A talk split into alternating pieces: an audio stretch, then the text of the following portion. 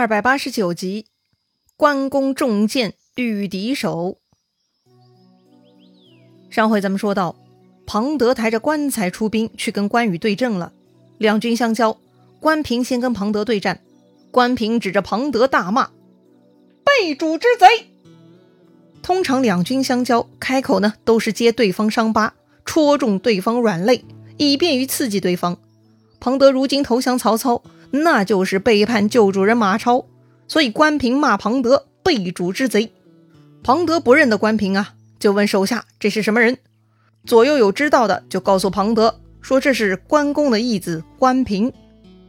哦，是关羽的义子呀。庞德呢也就冲着对面喊话了：“我奉魏王旨来取你爹的首级，你就是借赖小儿，我不杀你，快把你爹。”叫过来，借赖小儿，借赖呢是一种皮肤病，就是头上长癣。古代的小孩子可能很容易得这种皮肤病哈，所以呢，庞德马关平，哎，你就是头上长癣的小屁孩，给我赶紧回去，把你爹给我叫出来。哎，关平十八岁跟了关羽，至今十几年过去了，如今怎么也得三十多岁正当年吧？居然庞德如此小看自己，关平自然很愤怒。于是呢，关平抡起大刀，拍马来战庞德。庞德也是使刀的，于是两人两马打到一起，一连呢打了三十多个回合，居然也不分胜负。哎，既然不分胜负，打斗呢反而比较文明些了哈。双方看差不多了，就各自回阵中场休息了。这边荆州小兵已经飞马报告关羽战况了，说关平啊打不过庞德，陷入僵局了。关平武艺不错呀。居然也打不过庞德，看来关羽不得不亲自出马了。于是呢，关羽交代廖化继续进攻樊城，关羽亲自要过来战庞德。关羽来到阵前，横刀出马，冲着曹军大喊：“关云长在此，庞德何不早来受死？”听到关羽叫阵，曹军那边呢，立刻擂起战鼓，随着咚隆隆的鼓声，庞德再次出马。还是那句话哈，他说自己是奉魏王旨意来取关羽首级的。哎，如果你不相信，瞧，棺材都给你准备好了。如果你怕死，那就赶紧下马投降吧。关羽呢，顺着庞德的手势，哎，果然看到一口大棺材。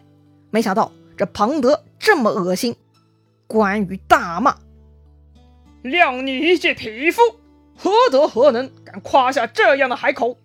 只可惜。”我的青龙刀要斩你这种鼠贼！瞧，关羽的言下之意，哎，杀掉庞德鼠贼，还会弄脏他的青龙大刀呢。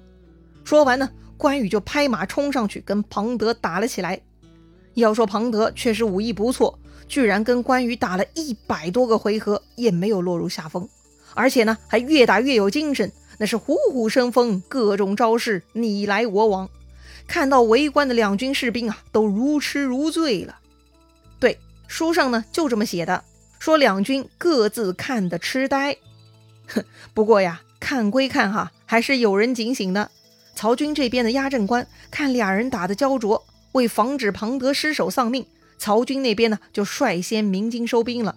而关平这边也担心父亲年纪大了，体力不支，所以呢也鸣金收军。于是两边呢都撤退下来，各自归寨了。回寨以后，庞德对众人说了：“哎呀，都说关公英雄，今天这么一交手，哎，我也总算相信了。”庞德自负勇猛，但也不得不承认关羽的厉害。这个时候，主帅于禁到了。于禁呢，已经听说庞德跟关羽打了一百多回合了。于禁说：“既然没能就此降服关羽，不如暂时退避吧。”虽然于禁是主帅。可是庞德呢也不买账，他反而讥讽于禁，说魏王任命于将军为大将，哎，你动不动就想退避，怎么这么弱呢？庞德说了，来日他要跟关羽一决死战，发誓绝不退避。于禁是有自知之明的，但庞德这回气势太盛，他死都不怕，自然说话行为都很夸张的。于禁呢也不敢太过阻拦，哎，就随庞德去吧。反正于禁要带着大部队暂时退避的，那么是不是庞德太过嚣张了呢？要说呢，此时的关羽也快六十了，岁月不饶人呐。虽然关公武艺高强，但是体力毕竟不如从前。这次跟庞德交手，关羽发现庞德刀法娴熟，是个强劲的对手。关羽呢也不敢小看庞德。关平呢也看出来了，所以他就劝父亲还是要求稳为好。庞德嘛是初生牛犊不怕虎，就算杀掉他，也就是斩掉西羌的一个无名小卒，没啥意思。但如果一不小心有个闪失，那就辜负伯父的重托了。确实，关平说的对呀。关羽不是一个简单的武夫，他是身负重任的荆州第一长官呐，一定要以大局为重才好。但是关羽听不进去呀。关羽对于管理地方并没有兴趣，他还是更着迷于个人勇武。哎，政治方面啊，关羽考虑很少的。哎呀，没办法呀，从普通百姓到一方长官。关羽只有一本参考书，那就是《春秋》，而《春秋》里头提倡的仁义故事，讲的也都是个人精神层面的行为。至于如何成为一名合格的地方官，成为一名高绩效的将军，这个呀，关羽没有真正琢磨过。所以呢，眼下关羽最关心的就是如何杀掉庞德这个讨厌鬼。而且关羽在行军方面还是颇有计策的。既然他一心想干掉庞德呢，就一门心思研究这件事儿了。到了第二天，两人来到阵前，也不啰嗦，直接就出马交锋，一口气打了五十多个回合。这个时候，庞德突然回马，拖着刀就跑了。关羽嘛，自然不肯放过，立刻追上去。看到关羽去追庞德，关平呢，立刻也拍马跟上了。要说呀，关羽收了关平这样一个义子，还真的是缘分，也是福分哈。关平对关羽真的是孝心可嘉。此刻，关平担心父亲有闪失，也随后跟了上去。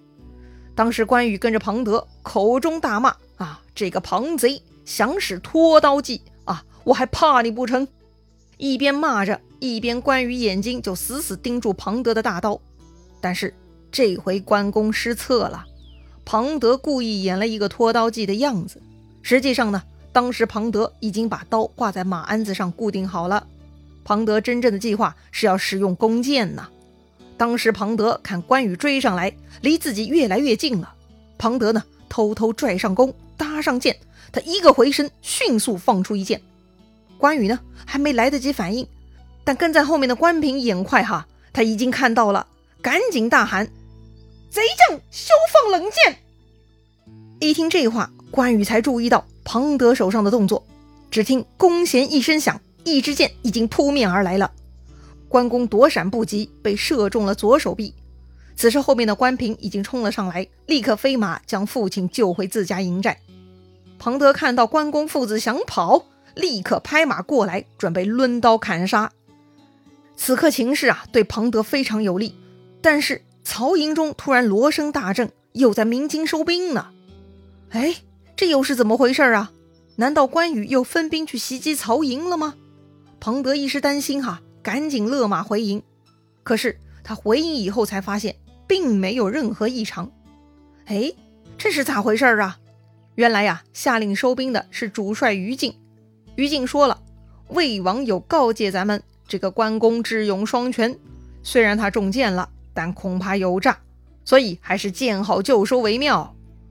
哎呀，是这个原因啊！庞德很懊悔，刚才情势对自己非常有利，早知道就不回来了，继续追上去，趁关羽中箭杀死他们父子才好呢。